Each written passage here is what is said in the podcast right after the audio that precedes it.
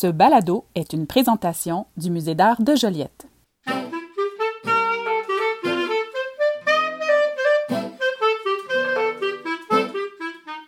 Bienvenue dans Spécialiste en la matière, le balado qui parle d'art, mais qui en parle peut-être autrement. Autrement, car les intervenantes et intervenants que vous allez entendre ne sont pas spécialistes du domaine des arts visuels. Pourtant, elle et il en parlent avec brio.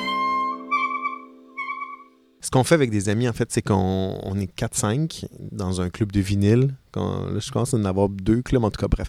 Mais puis, euh, une fois par saison, on se retrouve chez une des personnes pour écouter des disques avec un thème donné. Donc, euh, si le thème est 1971, on a juste droit d'amener des vinyles qui ont été produits, sortis en 1971. Bref, vous voyez, genre. Donc, ce qui est le fun, c'est qu'on se promène d'une place à l'autre. Donc, on, on, essaye différentes tables tournantes, différents amplis, différents euh, haut-parleurs. Vous l'aurez compris, j'avais un très bon spécialiste en la matière pour nous parler de l'exposition de Kevin Schmidt qui se nomme Intercom. Olivier Robillard-Lavaux est un audiophile, un passionné de musique et aussi il est animateur de radio de l'émission Déjeuner en paix.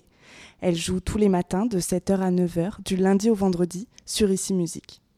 Nous avons visité ensemble l'exposition Intercom de Kevin Schmidt une exposition commissariée par Jean-François Bellil et Charlotte Lalou-Rousseau, et elle est visible au Musée d'art de Joliette jusqu'au 5 septembre. Kevin Schmidt présente de récentes installations sculpturales et multimédia. En disloquant des techniques et des concepts associés au domaine du spectacle, l'artiste négocie des paramètres des sphères privées et publiques, dont les notions de propriété et de spéculation. Schmitt les transpose à l'économie du savoir en réalisant des œuvres dans un esprit du fait maison, do it yourself, du code source ouvert, open source et de récupération. Les énormes enceintes de bois de l'installation do it yourself IFI, IFI fait maison, qui a été créée entre 2014 et 2018, sont basées sur les designs de Nelson Pass, qui sont disponibles gratuitement en ligne. L'acoustique de la salle d'exposition est transformée grâce à l'ajout de panneaux de dispersion sonore réalisés à partir de rebuts, donc des meubles abandonnés, des bio-résiduels de l'exploitation forestière industrielle. Dans cette salle d'écoute pour audiophiles, qui est un espace habituellement privé et réservé aux, initiés, le public est invité à faire jouer leur propre disque vinyle. J'ai donc demandé à Olivier Robillard-Lavaux ben, d'apporter ces disques vinyles et surtout de savoir comment sonnait l'œuvre de Kevin Schmidt. Ici, c'est très neutre. Euh, je trouve le, le, système de son euh, colore pas trop, euh, pas une surprésence des basses.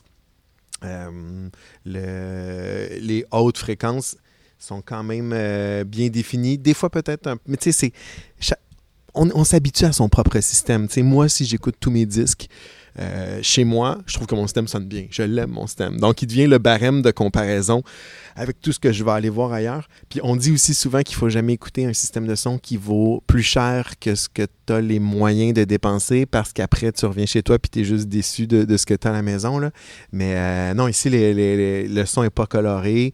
On sent les immenses enceintes je trouve que ça crée un, effet dans la pièce de, résonance. On va encore plus chercher la réverbération naturelle, j'ai l'impression, du, vinyle. Je trouvais que j'entendais je, plus la, on dit la room, la, pièce d'enregistrement souvent. Mais c'est tout le temps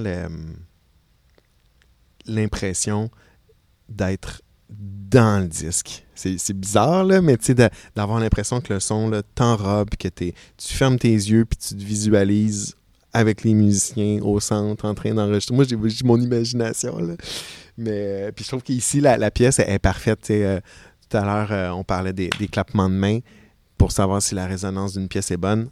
Tu tapes, est-ce que ça résonne? Est-ce que tu entends le retour du son qui frappe les murs? Puis on ne le sent pas. Et ça, ça aide beaucoup aussi à créer quelque chose euh, d'enrobant pour euh, écouter ces disques. Non, puis c'est beau. Les, tiroirs, là, partout, euh, qui forment des panneaux de son en bois, je trouve que ça imite un peu les, les disques qui sont euh, sur des étagères, là, les franges euh, des disques de différentes couleurs, de la manière que c'est créé. c'est une très belle pièce. J'ai pas l'endroit pour mettre ça chez moi, mais ces haut-parleurs sont très intéressants. Dans une volonté de démocratisation, cette installation reproduit dans un espace public qui est le musée un environnement habituellement qui est privé, aménagé dans un espace domestique, comme une salle d'écoute. J'ai demandé à Olivier Robillard-Lavaux s'il avait le même plaisir à écouter ses vinyles ici, au musée, que chez lui.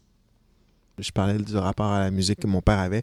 Bon, il y avait un bon système de son dans la maison, donc c'était important pour moi d'arriver en appartement puis de ne pas écouter mes disques sur quelque chose d'ordinaire.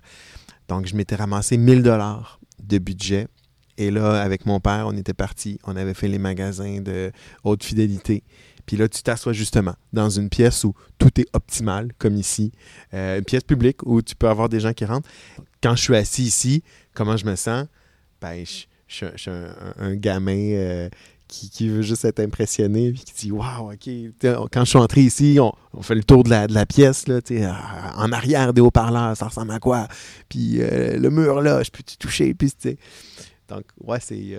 c'est le fun d'entrer dans un endroit qui est dédié à ça, qui a été pensé pour faire ça. Je trouve que ça augmente le plaisir d'écoute. Lorsque le public fait jouer son propre vinyle, il existe une certaine tension. Parce que pour faire jouer son propre vinyle, il faut mettre en sourdine une œuvre qui joue en permanence dans les haut-parleurs. Cette œuvre s'appelle Enclosure.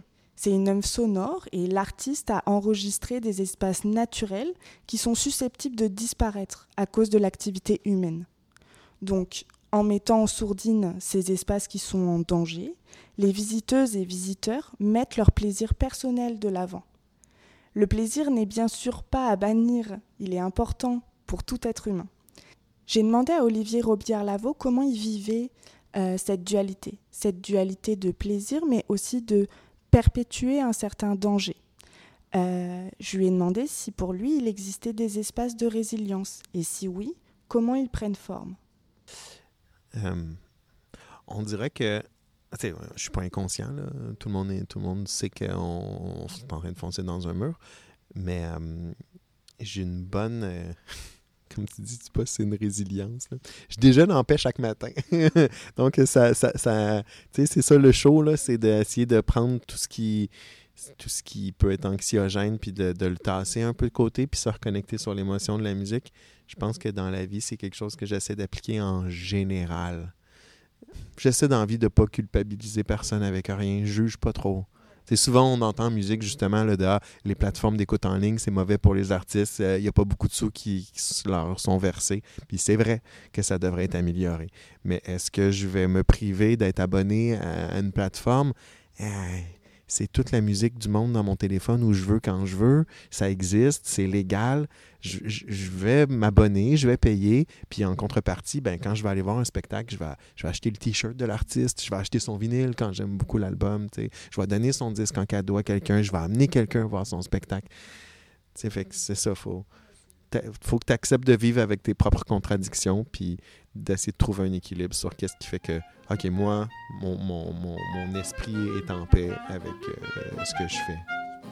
Je remercie énormément Olivier Robillard-Lavaux d'avoir participé avec moi à ce dernier épisode de Spécialiste en la matière de cette saison 2. Je remercie mes collègues et amis de m'avoir laissé aussi animer cette dernière euh, épisode qui était un peu un plaisir personnel. Puis bien sûr, je vous remercie, vous, auditrices et auditeurs, de nous écouter, de participer avec nous à faire que l'art se démocratise. Et euh, je vous dis à très bientôt.